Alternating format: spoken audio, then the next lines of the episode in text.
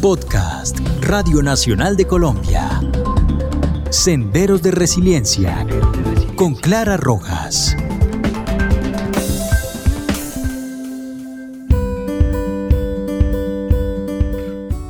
Hola, los saluda Clara Rojas y este es el podcast número 17 de Senderos de Resiliencia en las plataformas digitales de la Radio Nacional de Colombia y Spotify. Bienvenidos. Para el podcast de hoy tenemos un tema muy interesante y es acerca de en qué consiste exactamente el concepto de emprendimiento social. Y para ello tenemos un invitado muy especial. Él es Andrés Santamaría Garrido, abogado de la Universidad Javeriana, magíster en políticas públicas de la Universidad de Macquarie en Australia, con más de 15 años de experiencia en cargos públicos en la defensa de los derechos humanos y ejecución de políticas públicas en favor de los más vulnerables y actualmente es director de RECOM, una organización colombiana sin ánimo de lucro que identifica emprendimientos sociales para apoyarlos y lograr que impacten de manera sostenible a comunidades vulnerables.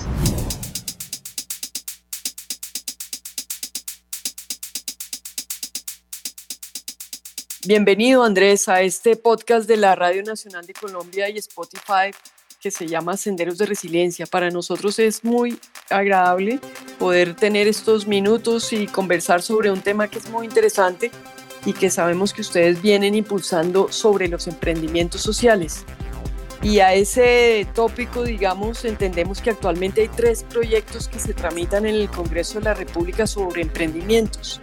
¿Cuál le gusta más y por qué?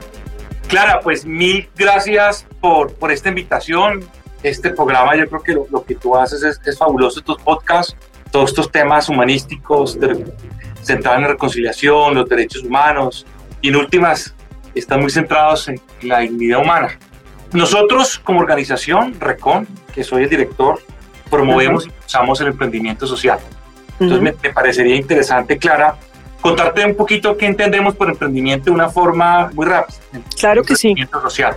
Adelante. Es un modelo de negocio social trae particularidades y ejecuta acciones propias del emprendimiento convencional, pero busca dar soluciones a problemáticas.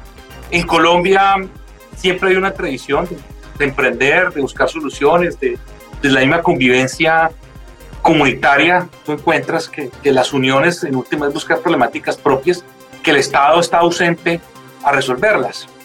Pero este, este hoy ha cambiado, cada vez se ha significado más con mayor uso de tecnología, con un mayor grado de profesionalismo, esa búsqueda de soluciones. Y el mundo no ha sido ajeno a eso. Colombia, a pesar de que fuimos muy pioneros, por nuestro propio contexto histórico, el Estado ha sido ausente en una regulación, en querer definir qué es emprendimiento social, en querer decirle a las agencias del Estado promuévanlo. Y hoy en día nos encontramos en un contexto actual donde un gran porcentaje de la población y especialmente la población juvenil quiere emprender socialmente. Es decir, quiere tener un modelo de negocio social que busque solucionar problemáticas, pero que sea sostenible y que genere ingresos. Que tradicionalmente, por nuestro contexto, siempre hemos pensado que lo social o lo humanístico no tiene por qué generar ingresos y a veces eso genera que seamos ausentes de la sostenibilidad. Y como parte de ese auge, se han dado muy bien, como tú lo dices en tu primera pregunta, unos debates de unos proyectos de ley en el Congreso que incluso ha llegado a debatirse en un proyecto de ley muy importante que hay ahora propuesto por el Gobierno Nacional, que es la ley de emprendimiento. ¿Qué buscamos? La, la pregunta exacta es si queremos una ley de emprendimiento social. Claro que sí queremos, porque como lo dije al inicio, no hay una, ni siquiera ninguna norma que defina qué es emprendimiento. O sea, el Estado, tú sabes que somos muy legislativos, somos muy positivistas en, nuestro, en nuestro actuar como país. Entonces no hay una definición y eso sin duda alguna hace que las agencias del Estado sean más miedosas o más lentas o tengan mayor complejidad en tomar políticas en torno al emprendimiento social, aunque algunas lo están haciendo. Entonces, es definirlo, eh, mirar qué entendemos, cuáles son sus principios, pero lo más importante es impulsar a que existan recursos económicos para promover el emprendimiento social. Y un tercer elemento es si realmente cuando tú emprendes socialmente estás llamada a hacer una SAS o unas sociedades comerciales de cuentas legisladas o regular el Código de Comercio, o sea, una fundación. Entonces hay una dicotomía entre ser una sociedad normal, tradicional, llámese cualquiera de, las reguladas en el Código de Comercio, y tener dividendos o irse a la figura de la fundación donde no hay dividendos, donde es una, o una naturaleza muy diferente a la otra. Entonces nosotros decimos, ninguna de las dos se acomoda al emprendimiento social. Necesitamos una naturaleza especial que los que emprenden socialmente no tengan las mismas obligaciones que tiene una sociedad comercial. ¿Cuáles obligaciones? En temas tributarios, en las obligaciones comerciales con las cámaras de comercio. Porque el proceso de escalamiento y estabilidad financiera por parte de un emprendimiento social es muy lento. Si lo es para un emprendimiento convencional, imagínate para una social. Entonces, ¿qué decimos nosotros o qué queremos que el Estado realice?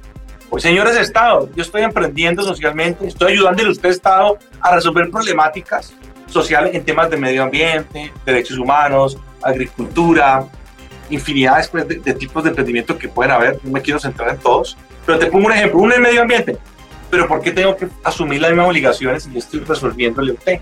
Pero tampoco me aparta del derecho de, que si esto en algún momento del proceso, cuando es más maduro este emprendimiento y escala más, deme también que tenga dividendos, pero no en mis principios iniciales, ayúdeme a escalar. Eso está sucediendo en Europa, esto está sucediendo en, en, algunos países de América Latina, Chile y México, donde el emprendimiento social es una figura seria, una figura donde se valida y donde se da la oportunidad al emprendedor social a que se convierta como una empresa que está regulada como una empresa convencional o emprendimiento convencional, pero que tiene periodos de gracia, porque su crecimiento dura más y perdura más en el tiempo. Bueno, eh, vemos tres proyectos que en todo caso son diferentes. Si bien está esta ley de emprendimiento que presenta el gobierno queriendo solucionar problemas con el INVIMA, buscando financiamiento, otras que también buscan modificar algunas leyes en los temas de turismo y específicamente esta del emprendimiento social. Hay tres, como tú lo dices. Digamos, hay una del Partido Conservador, del Partido Mira, del Partido Conservador toma fuentes del Banco Mundial, académico, incluso utiliza RECON, nuestra organización, el SENA. La otra, la del MIRA, utiliza más eh, una universidad, la Universidad La Salle, académicos. Traen algunas diferencias y particularidades, obviamente. Eh, no quiero entrar como a decir cuál es más positivo o menos. Yo, creo que lo importante es que el debate político se está haciendo, pero sin embargo tiene que haber una unificación de leyes, que es lo que está pasando. Ya se reunieron para unificarlas, que yo creo es importante. ¿Qué hace relevante estas leyes? O, estos proyectos de ley, o este proyecto de ley unificado. Regula el concepto, obliga a las agencias del Estado a promover emprendimiento. Lo reconoce, que yo creo que le, da como un ejemplo importante, un elemento importante es eso. Hace un proceso de articulación entre entidades nacionales y locales. Crea instrumentos financieros de acceso al emprendedor social. Impulsa los ecosistemas de emprendimiento social en el país, sin duda alguna. Reconoce algunas entidades del Estado para que regule yo creo que ahí, ahí, es algo corto, que eso merece un ejercicio mucho más, más de fondo, que es lo que yo te mencionaba del país. Pero creo que son proyectos importantes, yo creo que estar en el debate. Yo no lo veo políticamente ahorita, porque no veo que sea una ley que el gobierno esté impulsando o esté armonizada con el gobierno. No veo que ese esfuerzo legislativo vaya a ser prioritario cuando hay otras leyes en el país también digamos, está impulsando el gobierno nacional y específicamente la ley de emprendimiento. La ley de emprendimiento, creería yo, que es donde podría darse un mayor grado de regulación o de propuestas de regular el emprendimiento social. De hecho, ya está. Digamos que esta ley conceptúa de forma muy general, muy básica, ni siquiera conceptúa, porque no tiene una definición de emprendimiento social. Simplemente dice que el Estado debe promoverlo de forma muy general, pero sin embargo, en el debate que hubo el pasado sábado, algunos de los congresistas dejaron constancia, tanto de Cambio Radical como otros del Centro Democrático dejaron constancia e hicieron intervenciones, lo cual es muy positivo para nosotros en materia de emprendimiento social. Ya había otra propuesta, proyecto de ley pasado, que en su momento fue el Partido Liberal y el ponente era el senador Galán, y esos esfuerzos yo creo que son importantes y nos llevan a algo importante, que hay que regularlo, ¿no? Cuando ya empiezas a, a debatirlo en el Congreso. Eh, yo creo que eso es lo importante. Tú sabes que los tiempos del Congreso cambian cada día. El país tiene un tiempo de Congreso de acuerdo a sus necesidades legislativas diferentes. Sin embargo, creo que soy positivo en que vamos eh, en un elemento, en un contexto importante. ¿Qué creemos nosotros como recón?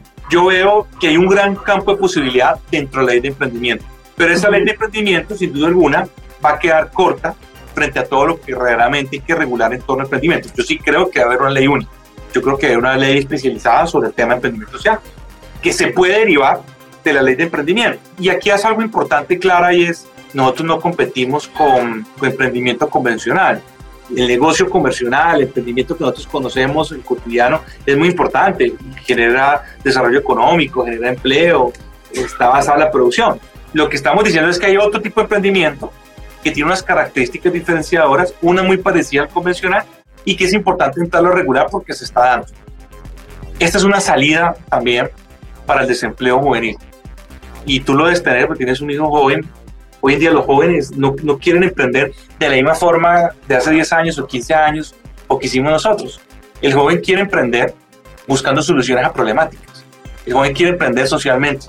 Hoy en día los jóvenes no quieren solamente eh, tener un negocio para buscar los ingresos, sino aportarle algo al crecimiento en temas de sostenibilidad ambiental, en temas de derechos humanos. Hoy el joven está mucho más comprometido a eso. Yo creo que hoy el joven, esta es una salida importantísima y creo que el gobierno no la ha visto así en aras de la discusión, digamos que sea donde esté, si es en la ley de emprendimiento o en esta fusión de estos tres proyectos de ley, digamos que ahí va a haber un capítulo que se va a llamar emprendimiento social, digamos, y que es diferente o que es posible que haya, digamos. Pasamos una proposición para que por lo menos el Estado defina qué es emprendimiento social. Muy bien. Yo, empecé por las cosas más sencillas. Claro, ahí sí hay que hacer. No hay, no hay, no hay una, no hay una, no hay un capítulo en el tema de emprendimiento social. Pero por eso te digo, en, aras de la discusión, imaginémonos que sea ese capítulo de emprendimiento social, ¿sí? es un poco para entrar a diferenciarlo del convencional como tú lo dices. Los requisitos básicos obviamente sería definirlo, sería igualmente generar unas condiciones, lo que ustedes están proponiendo básicamente es que no se haga un registro en las cámaras, sino en el DPS, Departamento de la Prosperidad Social, justamente para hacer un monitoreo, digamos, esa sería como la gran diferenciación y generar unas mesas de trabajo para generar unos incentivos tributarios. Entonces, digamos, es como por ir complementando, dándole letra, digamos, a ese capítulo de emprendimiento social que en algún momento se dé, sea en este proyecto de ley o en los siguientes o en algún momento, digamos. Totalmente de acuerdo contigo, claro. Yo creo que tú, tú lo has definido. Yo no mencioné el tema del capítulo porque, digamos, no, este momento no es real, o sea, no hay un capítulo para emprendimiento social pero creo que eso sería lo ideal en este proceso de ley de emprendimiento convencional, que es la que está impulsando el gobierno nacional. Hay algo interesante que, tú mencionas, Clara, y es sobre eh, quién debe decir quién cumple para ser emprendedor social, porque es que emprendimiento social no es todo. Entonces debe haber una categorización, debe haber indicadores mínimos, más que requisitos, es un análisis mucho más detallado, no, es cumplir de estos requisitos legales o estos presupuestos, sino realmente eh, cumplir ciertas condiciones. ¿Cuáles serían esas condiciones? ¿Cuáles mm, crees tú que deberían ser esas condiciones para que una persona pueda calificar para pues tener los beneficios que seguramente se crearían en este capítulo, llamémoslo así?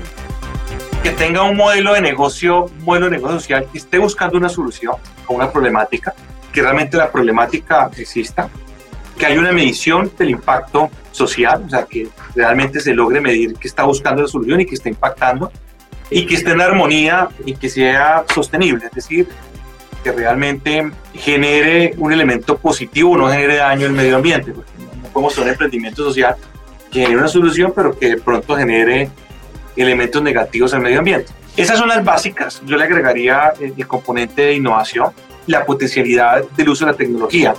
Adicionalmente, que financieramente pues tenga una viabilidad, o sea, que así como se pide unos elementos mínimos de sostenibilidad, de impacto, de innovación, que realmente sea realizable en el periodo de tiempo, en un periodo de tiempo prolongado. Que eso había que entrar a analizar cómo sería. Esta es la parte de, mayor complejidad. Emprender no es solamente, un emprender, emprender socialmente no es una idea, sino que realmente tengas un modelo estructurado, que hayas demostrado que estás buscando una solución, que tenga un componente de innovación. Cuando me refiero a innovación es que sea una, una, una alternativa nueva, diferencial, dentro de su contexto regional, dentro de su contexto donde hace el emprendimiento. No, puede haber más innovación, un emprendimiento realizado en el contexto Chocó diferente a un contexto de Bogotá. Entonces eh, eh, hay que entrar a mirar cuáles son los parámetros, pero que al mismo tiempo eh, impacte positivamente en el medio ambiente.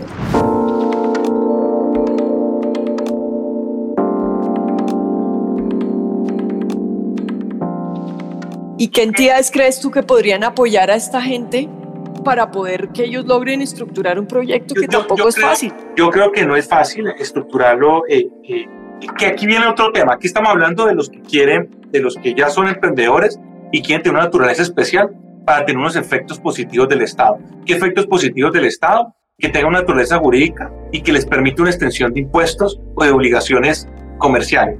Emprender socialmente en Colombia. La mayoría de los emprendedores sociales, en más de un 90%, gana menos de un salario, un salario mínimo. La mayoría trabaja desde su casa. La mayoría no ha accedido al sistema financiero.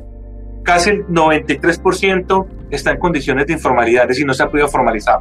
Por eso te pregunto, ¿cómo lograr apoyarlos? Porque lograr, como te digo, armar y diseñar un proyecto que sea sostenible, pues requiere músculo, ¿no? Músculo eh, intelectual, músculo financiero. ¿Quiénes eh, podrían apoyarlos? La experiencia nos ha dado dos, dos tipos de emprendedor, el que ya es emprendedor social y el que quiere ser. El que ya es emprendedor con las condiciones que hemos hablado y ya le pueden eh, atribuir una naturaleza especial y el Estado está seguro de que ese emprendedor sí va a buscar soluciones a unas problemáticas que por ausencia o misión del Estado no ha podido y qué bueno que un aliado emprenda socialmente para buscar esas alternativas a esas problemáticas. Yo pensaría que el Estado tiene que definir incluso regiones donde hay mayor grado de complejidades. Ese es un tipo de emprendedor. Y hay otro emprendedor que yo creo que tiene el anhelo, tiene las ganas, tiene el espíritu, tiene el liderazgo, pero todavía no tiene un modelo propio. Entonces, el Estado tiene que proporcionar los programas de promoción de emprendimiento social que le ayude a estructurar. Entonces son dos niveles diferentes, porque tampoco hay que quitar la posibilidad a los que quieren, pero ellos todavía no tienen un modelo de negocio social. Entonces yo creo que la, la, normativa nos tiene que llevar a eso y es lo que está pasando en el país. Y yo, yo, yo quisiera como colocarte un ejemplo de la practicidad. Las hojas de vida que me llegan y los, a mí me llaman jóvenes, muchos me escriben por LinkedIn, por correo electrónico, por Facebook, hasta los papás a veces me han llamado papás, es que mi hijo, que vimos en la página web que ustedes estaban en emprendimiento social, y mi hijo está loco por eh, eh, trabajar en emprendimiento social. Y con eh, carreras diversas, desde ingenieros, financistas, abogados, y uno encuentra esa característica. Entonces, el Estado tiene que estar en esos dos tipos de emprendedores que nosotros, digamos, inicialmente hemos identificado. Pero ahora no, ahora la realidad de hoy es que no hay ni uno ni el otro el emprendedor social colombiano tiene una característica diferente al convencional, claro, y hay dos diferencias puntuales. Primero, que hay un mayor número de mujeres eh, trabajando en emprendimiento social. Yo encuentro un mayor de liderazgo y un mayor desarrollo de la equidad de género en emprendimiento social que convencional. Y un segundo elemento es que el emprendedor social no renuncia. El emprendedor social se mantiene a pesar de los obstáculos con su mismo emprendimiento social. El convencional sí. El convencional puso hoy uno no le funcionó, entra otro, que es normal, no lo hago como una observación negativa, porque es normal, plantean un modelo de negocio, no funciona otro y, y algunos pues logran tener negocios exitosos después de muchos intentos. Pero mira, el emprendedor social se mantiene, pese eh, a los fracasos o los obstáculos que hay. Y eso es importante para el Estado. O sea, tú encuentras emprendedores que están 5, 4, 7, 8 años dándole, dándole, dándole a su mismo emprendimiento social. Y lo tenemos comprobado estadísticamente. Nosotros, digamos, tenemos un gran análisis de Big Data de emprendedores sociales de todas las regiones. Y esas dos características muy valiosas que le puede dar herramientas al Estado para, digamos, en términos muy coloquiales, jugárselas por ello. Claro, y pensando aquí un poco en borrador, ¿no te parece que de pronto este tipo de emprendedores podrían insertar su proyecto en el banco de proyectos del Departamento Nacional de Planeación? Porque ahí ya tendrían la financiación dependiendo de la región, pues tendrían el apoyo institucional, digamos. ¿Podría ser como el canal? Yo creo que sí, yo creo que es válido. Y esa pregunta es bien interesante, Clara, porque es que cuando yo veo a las entidades me dicen, no, es que en el fondo emprender, del, en el fondo emprender han estado, en el fondo del SENA han estado, en Impulsa hemos tenido emprendedores sociales.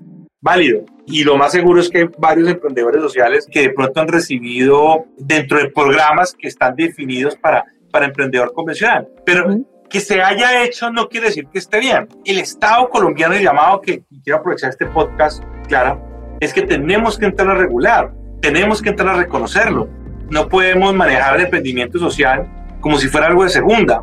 Es que eh, eh, es, es ahí, o sea, si existe eh, un reconocimiento, digamos, dentro de algunos funcionarios, servidores públicos, hay unos que otros documentos, incluso el presidente en un par de entrevistas ha hablado sobre el tema, pero no hay instrumentos realmente impulsados por el Estado colombiano y por el gobierno que den un reconocimiento pleno.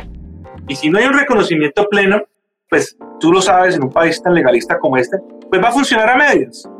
Yo creo que debemos llegar, y lo que propone RECOM, es que hemos reconocer que hay un auge importante, hay un nuevo sector que está surgiendo que se llama emprendimiento social. Está pasando en Chile, está pasando en México, está pasando en Europa. Los alcaldes llaman emprendedores sociales, ayúdenme a resolver estos problemas con el tráfico, este problema con el plástico. El sector privado cada vez está más unido. Mira, nosotros tenemos una convocatoria con Unilever para buscar soluciones entre retos. Eh, no uso del plástico, un uso mejor del plástico y usar el plástico de forma menor con unos premios de Capital Sevilla muy importantes, tres retos muy importantes. Te encuentras sector privado a nivel global, encuentras agencias a nivel global haciéndolo. Encuentras claro. de innovación como el Banco Interamericano de Desarrollo hablando de emprendimiento social. Encuentras el Banco Mundial en documentos claros, expresos. Ya tenemos estos tres proyectos en el Congreso, ¿no? Es lo que hoy tenemos. ¿Cómo podemos hacer para que en ese proyecto que se fusione haya un capítulo para lograr como poner en blanco y negro todas estas ideas? Yo creo que sin duda alguna, Clara, y tú con tu experiencia legislativa sabes, estamos ya prácticamente acabando, bueno, ya se está acabando el segundo periodo, pues yo creo que el, gobierno tiene que avalarlo. Eh, lo, lo, que yo he visto es un Congreso muy todavía muy, muy ligado eh, al llamado del gobierno nacional en las, en las leyes en los cambios eh, que sean muy avalados por ellos. Entonces, eh, digamos que es lo que pues, he insistido, he insistido algunos representantes del gobierno nacional, la importancia. Eh, siento que todavía eh, esa importancia está todavía muy débil.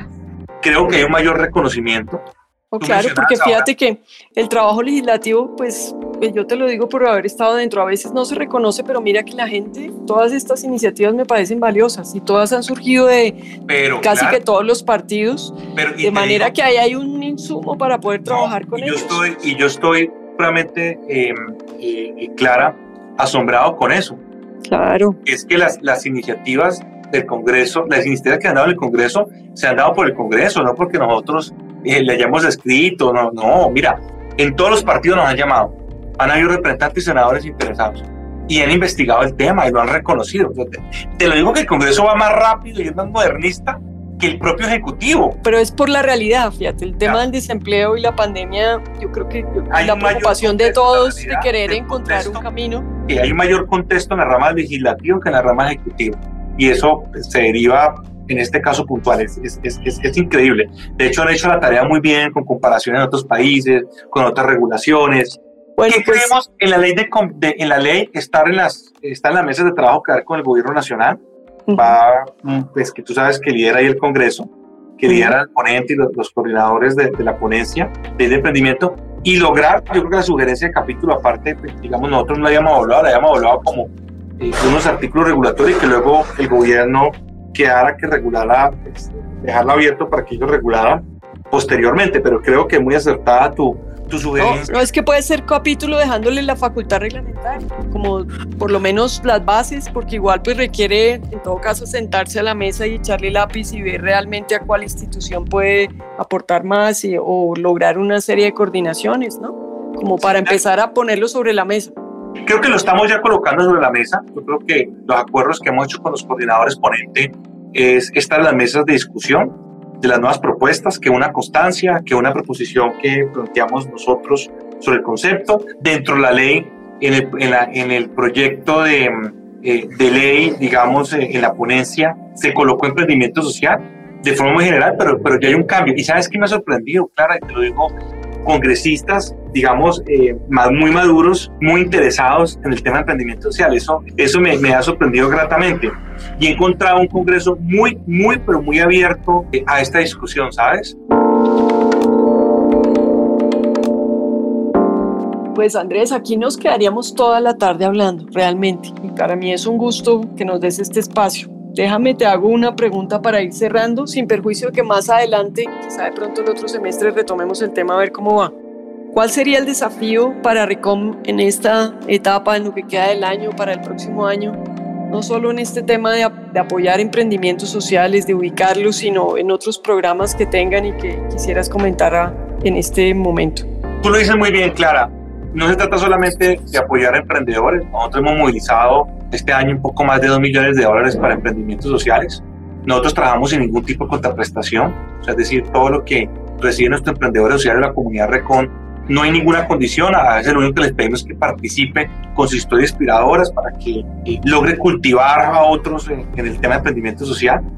Pero sin duda alguna lo más importante son los cambios estructurales, es decir, eh, y los cambios estructurales es tener una política pública en Colombia en materia de emprendimiento social y un cambio legislativo. Yo creo que esa es la gran apuesta y nosotros eh, queremos decir, porque si no quedamos en lo que llamamos círculo vicioso. ayudamos individualmente, las fichas claves del ecosistema de emprendimiento social todavía no funcionan bien. Y esto es como un reloj. Si el reloj no tiene todas sus piecitas funcionando, pues realmente no va a dar la hora bien, no no va a poder funcionar de forma adecuada. Y eso pasa mientras no tengamos política y mientras no tengamos una legislación. Entonces yo creo que este año, por lo menos, esperamos cerrar con algunas bases que yo creo que, que hemos ido por buen camino. Porque si no hacemos un cambio estructural a través del Congreso y el Ejecutivo, realmente eh, pues no va a haber un cambio sistémico importante. Bueno, pues muy buenas metas y, y bueno, todo el éxito en que logren avanzar lo que más se pueda. De manera que Andrés, mil gracias y mil gracias también a todos los oyentes que nos escuchan.